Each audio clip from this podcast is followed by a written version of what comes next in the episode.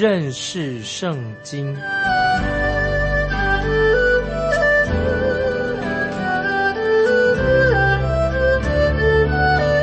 认识上帝的话，把上帝的话带到全世界。本节目是由认识圣经机构和环球广播电台联合制作，欢迎收听。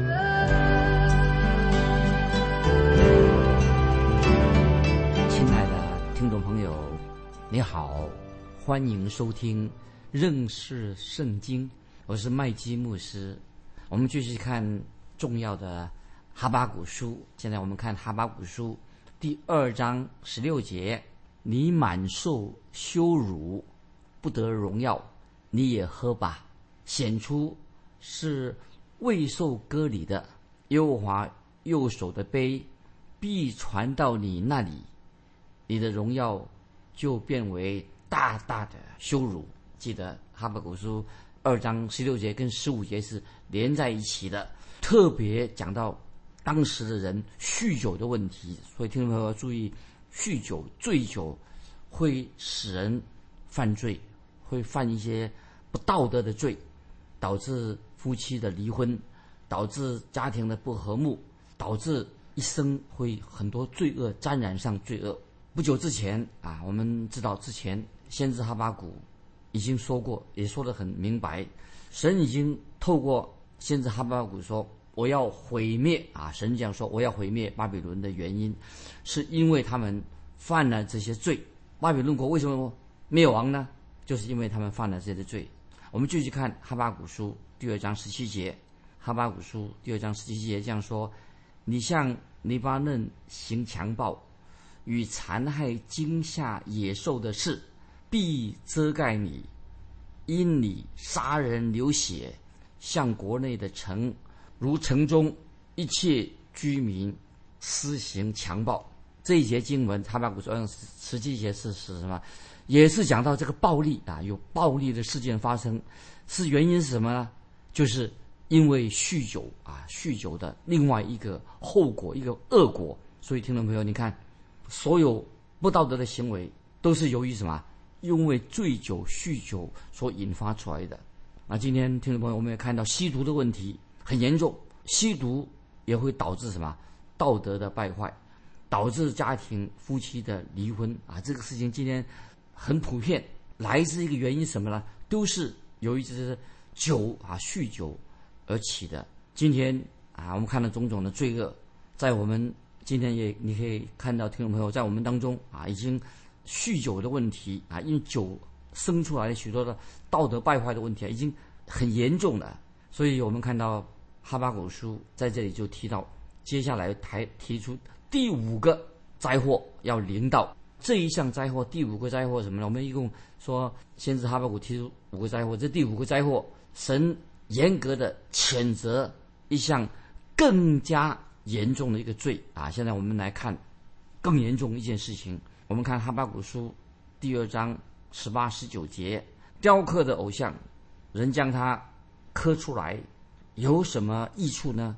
铸造的偶像就是虚谎的师傅，制造者依靠这哑巴偶像有什么益处呢？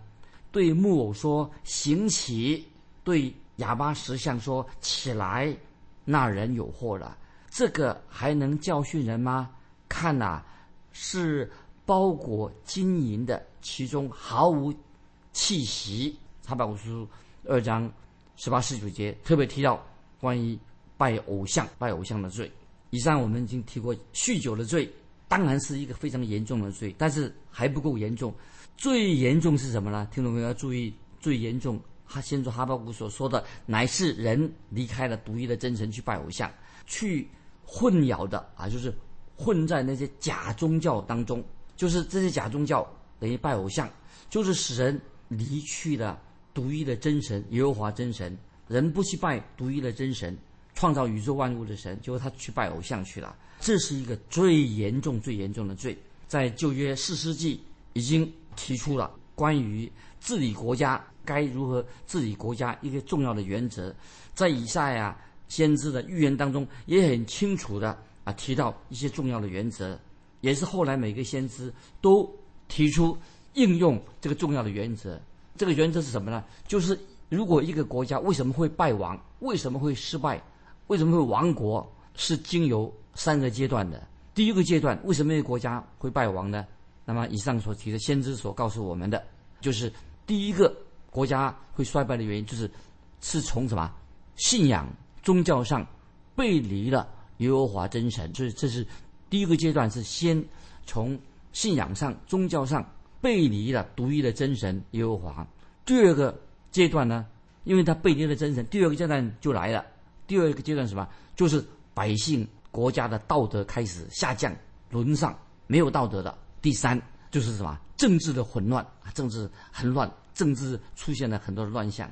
所以，如果有这三个现象出现的时候，每一个国家，当这个国家有这种问题的话，背离了独一的真神，道德沦丧，还有政治上的混乱，那么这个国家就会从人类历史的舞台当中就消失了，就是会亡国，是经由这个三个阶段来的。所以，听众朋友，我们看这个历史，长久以来，这是很清楚的历史的教训。所以，一个国家亡国的主要原因，其实一个国家为什么会败亡呢？并不是政治上的混乱，也不是道德上的沦丧。那这个当然有关系，因为如果一个国家政治上的混乱、道德沦丧，已经会影响这个国家。那么这个已经当然严重了。但是最根本的问题在哪里呢？听众朋友，这里啊，圣经所强调最根本的问题，乃是人在信仰上、宗教上的叛逆独一的真神。可以说是在灵性上，人已经什么离经叛道，就是叛叛乱了。可以说对神啊离开了独一真神啊，就是讲到简单的说，宗教上的罪是什么呢？就是人已经背离了独一永活的真神，创造万物的神，赐给人生命的神，离开了这神。所以，当一个国家堕落的时候，那么从哪里开始的？就是人不再拜独一的真神，开始去拜什么？拜这些。石头金银那些所在的偶像，远离了永活独一的真神，创造宇宙的神，这个是一个国家败亡一个最严重的一个原因。当然，有人现在人说，哎，现在人都不拜偶像了，现在不流行拜偶像了，今天很少人去什么去到甚至到庙里面去跪拜偶像的。但是，听众朋友，事实上并非如此。今天人已经有了新的偶像，他不是拜那个木头、石头、金银造的偶像。今天拜的偶像是什么呢？听众朋友，你想一想，今天很多人拜什么？他把金钱当做偶像，向前看，把金钱看成是万能的。那么今天也有人在拜什么呢？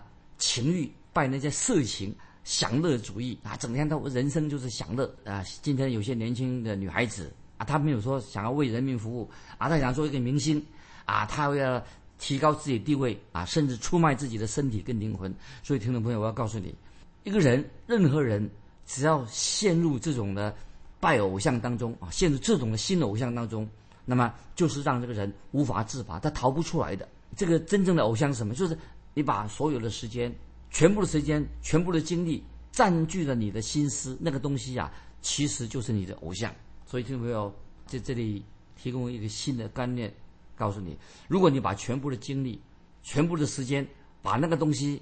认为是人生最重要的那个就成为了，那个就是你的偶像，那个就是你的神，就是你的神，那么他就是会控掌控你的。这是圣经里面耶和华真神耶稣基督所要责备你的事情，因为你把所有的精力都用在另外，不是离开了神，就专门你想一想那样东西，你精力完全用在那里。所以耶和华真神说的很清楚，因为神是祭邪的神，神已经告诉我们听众朋友说。神是创造宇宙万物的神，啊，神是拯救人脱离罪恶的神，那么他就是我们的神，所以我们要归向独一的真神。当一个人背离了创造宇宙万物耶稣基督我们的救主，那么他所犯的这是一个什么最严重、最严重的罪？这是我们听众朋友要警醒、要注意啊！如果还没有信主的听众朋友，你也可以做一个决志，归向。上帝的儿子耶稣基督啊，为我们定十字架的耶稣基督。我们继续看哈巴古书第二章二十节，注意这些经文很重要。唯耶和华在他的圣殿中，全地的人都当在他面前肃静静默。再念一遍，这个经文很重要。哈巴谷书二章二十节，唯耶和华在他的圣殿中，全地的人都当在他面前肃静静默。我认为这节经文啊，所讲的是什么意思呢？是指到主耶稣这经文。我个人想法是，这节经文是什么？是指主耶稣基督将来他要来做王。主耶稣再来，主耶稣将来他再来的时候，他要在圣殿当中，全地的人都要在他面前。静默，在他面前敬拜，就是那个时候，已经没有别的杂音了，没有什么噪音了，没有什么抗争了，没有什么罪恶的。那么这些已经当主耶稣再来做王的时候，这些所有这些抗争、噪音、罪恶都消失了。可是我们今天所住在这个世界里面，今天我们还活在这个世界里面了。这个世界有太多的难处，太多的问题，太多的罪恶。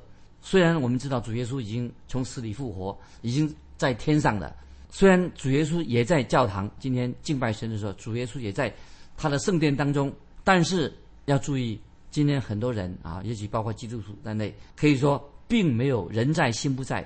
今天很多人没有，不是没有全心全意的真正的敬拜神、认识神，也没有。尊主为大，听懂没？这是我们要做自我反省。今天我们去教堂敬拜神，我们读圣经、认识圣经，我们有全心全意的敬拜神吗？尊主为大吗？那如果我自己这样想啊，给听众们做个参考。不晓得听众朋友有没有一个礼拜是很安静啊？有我们有个安静的时刻。如果真正有一个礼拜，我们都很安静、静默，在神面前啊，很静默，会不会？或者有一个礼拜我们都不讲话，在神面前很安静，一个礼拜都不讲话，嘴巴闭起来。那不是也是很好吗？或者说，甚至说，有一个礼拜、一个星期，包括教会的牧师、福音节目都闭上嘴，包括牧师或者福音节目都停掉的，都不出声，会不会也是很好？包括今天听众朋友，我也许你我们都很喜欢说话，闭嘴，要不要一个星期闭嘴？我们为什么做这样的事情呢？就是我们要在全能的神面前，我们要安静的，很安静的。等候神，这不是很好吗？啊，今天也许我们说话都说太多了啊，所以有没有可能一个礼拜？刚才我所说的，就是我们在刚才我们读哈巴谷书二章二十节说：“唯耶和华在他的圣殿中，全地的人都当在他面前肃静静默。”听众朋友，要不要在神面前？你要学习这个属灵的功课，在神面前啊，在教会当中肃静静默。所以我在引用诗篇。第二篇一节啊，注意诗篇第二篇一节，这个经文很好。诗篇第二篇一节问了为什么这个问题？为什么诗篇第二章二篇一节第一节说为什么？然后他问的问题呢，跟先知哈巴谷的问题呀啊有相相同的意思。诗篇第二篇的第一节怎么说呢？他说外邦为什么争闹？万民为什么谋算虚妄的事？好，我再念一遍诗篇二章一节：外邦为什么争闹？外邦为什么谋算虚妄的事？为什么这么外面的声音这么吵吵闹闹呢？为什么这么多抗争呢？为什么我们心里面总是很乱得很？为什么原因呢？听众朋友，我们要想一想，是因为是不是我们已经远离了独一的真神，离开了神了？今天各个国家很多的国家已经把神忘得光光的，他不知道我们的神。耶和华真神，耶稣基督是高高的坐在宝座上的神。今天人忘了这个功课的，所以今天啊，曾经啊有一位学者啊，一个学者他说啊，神在天上啊，神在天上，世界上就不会再有问题了。他神在天上，世界上就会很平安，没问题的。但是我认为这个学这个学者说错了。他说那个学者为什么？他说神在天上，世界就不会有问题的。我认为他说的不正确。神今天当然是在天上。但是世人却没有亲近神，神是在天上，神也在他的圣殿当中。可是世界上的人呐，却没有真正的什么悔改归向神、亲近神。所以今天的问题在哪里呢？听众朋友，就是我们人对神的态度有错误的态度啊！我们今天听众朋友，一个基督徒对神有一正确态度，因为我们对神的心态有错误，有错误的心态。那么听众朋友，刚才我们说说以上这些。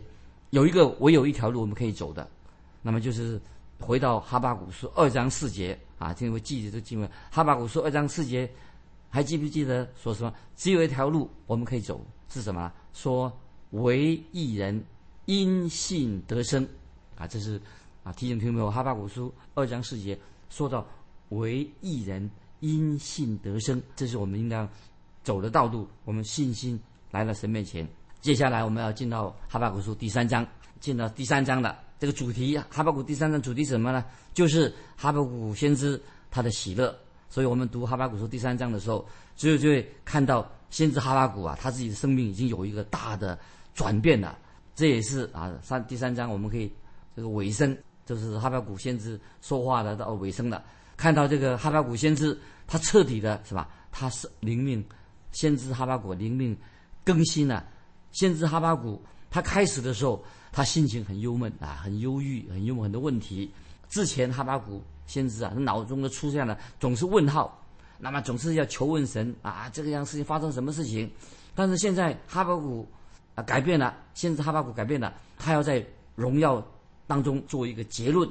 那么今天我们可以看到哈巴谷先知啊，之前他是很忧郁的，现在什么很惊叹啊，赞美神，画下一个惊叹号，让他惊奇。所以哈巴谷书第三章是在赞美的歌声当中做。结束了哈巴谷第三章，最后啊这段经文啊我们会看到哈巴谷的信心，更多的关于信心对神有信心的事情，在别的地方没有看到的，所以我把哈巴谷书第三章分成三段的经文，前面两节的经文可以说哈巴谷现在正在祷告，前面两节经文，那么从第三章三章的三到十七节是叙述到神奇妙的计划，在第十八十九节第三章十八。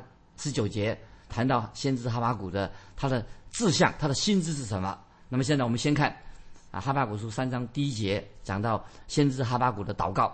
我们看哈巴谷书三章第一节，先知哈巴谷的祷告调用琉璃歌，这里注意解要解释这个什么意思？琉璃歌是一个音乐的专有的名词。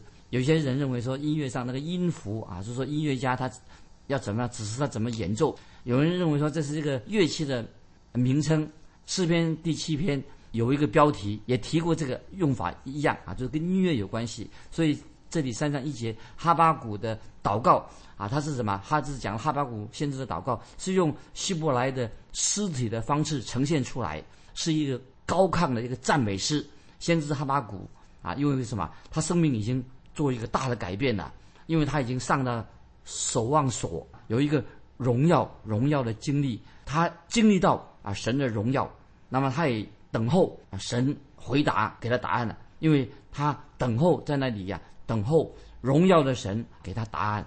当我们听众朋友，我们耐心等候神的时候，那么我们会经历到，会体会到什么啊，才是一个真正的信心。所以我们这个时候看见啊，哈巴谷的眼睛，圣灵把他眼睛打开的，看见了，让他看到以前所没有看见的事情。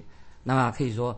因此，我们哈巴古书第三章啊，这个这一章里面呢，这个经文啊，是可以说是诗诗歌，它赞美神啊，可以哈巴古书第三章也可以说称为它是一个民谣，是一个欢乐快乐的诗歌，然后用丝弦琴来演奏。因为在哈巴古书三章十九节这样说，这歌交与灵长用丝弦的乐器，所以我认为这这是给我们了解啊，有一个小小的解释。先知哈巴谷把这个注释就放在这里，要让我们听众朋友明白啊，怎么如何来唱这首诗歌。也许啊，先知哈巴谷啊，可是也许要让人来唱这首诗歌啊，看这段经文的人啊，能够明白。那么这个唱这首诗歌的时候，用要用丝弦琴来伴奏，就像今天的啊民谣啊，用乐器来伴奏一样啊。这注意啊，我们看第一这这一章的经文哈，它是用丝弦。的乐器来伴奏，那么当当时哈，可以说比我们今天的音乐水准呢，也许水平比我们今天还高。好，我们现在看哈巴谷书三章第二节怎么说？哈巴谷三章二节，耶和华，我听见你的声名声就惧怕。耶和华，求你在这些年间复兴你的作为，在这些年间显明出来，在发怒的时候以怜悯为念。所以听到没有？三章二节啊。哈巴谷先知啊，他怎么说？我再念一遍：耶和华，我听见你的名声就惧怕。耶和华，求你在这些年间复兴你的作为，在这些年间显明出来，在发怒的时候以怜悯为念。这些经文听到没有？先知哈巴谷的诗歌一定是很好听，是一首很美很美的向神祷告的词。先知哈巴谷说：“耶和华，我听见你的名声，也就意思是说是什么呢？耶和华，我听见你的名声是什么呢？就是神已经回应到回应了先知哈巴谷的祷告。哈巴谷先生祷告，神就对哈巴谷做回应的。那么神对哈巴谷先知怎么说呢？他说：哈巴谷，我要你留在守望台啊，守望所，我要你凭着信心过你的生活。”你要信靠我，你不要以为我没有采取行动来惩罚以色列百姓他们所犯的罪。其实我有惩罚他们，我正预备一个兴起一个国家啊，就是加勒底人，就是巴比伦人。我要使使用他们做我手中的器皿，就像我以前曾经使用亚述人来审判北国以色列一样。这是我在这样解释啊，就是神直接对先知哈巴谷书。他说：“你要留在这个守望守望所上，你要因信凭着信心而行，你要信靠我。”先知哈巴谷告诉神，告诉哈巴谷说：“神要采取行动来惩罚他自己的百姓。其实神已经已经显明了啊，神已经显明了要预备加勒底人，就是巴比伦人啊，要像他之前神所做的一样啊，来审判北国以色列。那么神的怒气的棍啊，神用用，因为巴比伦人是神手中怒气的棍。”我们知道，当神使用巴比伦，他是作为神怒气的棍，就是神要审判，神要用公义来审判他们。我们知道，最后结结果怎么样呢？神不断审判啊，南国犹大，神对巴比伦也已经什么做了审判。在我们读哈巴古书第二章的时候，当中的五个灾祸，那么已经写明什么？包括巴比伦国这个大国，后来变成一个大国。他们所犯的大罪，国家最后也是亡国了。神也审判了，使这个巴比伦国将来也要灭亡。所以听众朋友特别注意。那么这个时候，我们特别讲到哈巴谷，现在他已经变成一个啊改变了，他说话已经改变了。那么哈巴谷先知怎么说的？他说：“耶和华，我听见你的名声就惧怕。”这里三章二节说他怕什么呢？哈巴谷这个先知他现在怕什么呢？以前先知哈巴谷以为说神怎么？别人在犯罪啊，他在百姓在犯罪，好，神没有采采采取立刻的审判的行动。那么现在哈巴谷心里面感觉到，哎呦，神会不会太严厉？他的审判来的。所以听众朋友，那么我们看哈巴谷三章二节怎么说呢？他说哈巴谷说三章二节，耶和华，求你在这些年间复兴你的作为，在这些年间显明出来，在发怒的时候以怜悯为怀。啊，这个哈巴谷先生说的太好了。他说：“耶和华，求你在这些年间复兴你的作为，在这些年间显明出来，在发怒的时候以怜悯为怀。”所以，先知哈巴谷的意思是什么呢？他的求神说：“啊，我以前啊以为说你不会采取审判的行动，现在我知道神啊，你立刻要施行审判的。既然你要施行审判，施行审判的话，我要求告你，神啊，你要怜悯我们啊，求你也怜悯。”包括加勒底人，你要怜悯他们啊！求你神啊，求你向你自己的百姓啊施怜悯。之前哈巴谷一直呼求神啊，你要从天上降下火来啊！不仅仅在自己的国家，也要在那些凡是离弃神的国家，你包括加勒底人的身上。但是哈巴谷现在说：神啊，求你施怜悯，因为神你是蛮有怜悯的，神有恩慈的神，因为他知道哈巴谷感觉到神。不愿意见到有一人灭灭亡，所以听众朋友，我们知道，啊，我们以为说今天神好像怎么高高在上不管事，啊，其实我们如果像先知哈巴谷登上这个守望所的时候啊，那么我们如果我们学会了像哈巴谷说“一人必因信得生”这个真理的话，那么听众朋友，我们就会对神有一个活泼的信心，我们就看到世界上发生每一件事情，其实。都是神在掌权，我们就会像先知哈巴谷一样，对神惊叹，对神赞美，也求神啊怜悯啊，这是重要。所以我们对明白神的怜悯，那么我们就当然听众朋友，我们可以盼期待啊神的祝福像春雨降下。那么我们是实在需要一位这位全能有怜悯的神。所以哈巴谷的祷告是什么呢？就是哈巴谷已经说明了，就是神怎么样带领以色列百姓的历史。当今天我们听众朋友回顾以往神的作为，那么我们就会既然前瞻，我们知道以前神怎么带领，就知道我们可以知道神会继续引导以色列人。那么我们知道我们所信靠的神，他所成就的大事非常奇妙。今天神依然的会带领我们听众朋友，所以保罗在腓立比书一章六节这样说啊，因为这个经文我们要做一个结束。腓立比书一章六节，保罗说的：“我深信那在你们心里动了善功的，必成全这功，直到耶稣基督的日子。”神曾经在你的身上有没有动了善功？其实听众朋友，神一直在引导你，神一直引导你到现在，神已经开始在你的身上动了善功了。所以我们可以确定，神继续的动工。那么，只等到耶稣有一天再来，神会，耶稣基督会把我们带离离开这个世界。将来我们会越来越像耶稣基督，这个就是我们对神的信心。这也是先知哈巴谷在他赞美神当中展现出对神有这样的信心。今天我们就分享到这里，听众朋友，啊，问你一个简单的问题：当你人生面对苦难的时候，遇到苦难的时候，遇到困难的时候啊，你如何在苦难当中来寻求神的旨意？欢迎你来信分享你个人的信仰的经历。来信可以寄到环球电台认识圣经麦基牧师收，愿神祝福你，我们下次再见。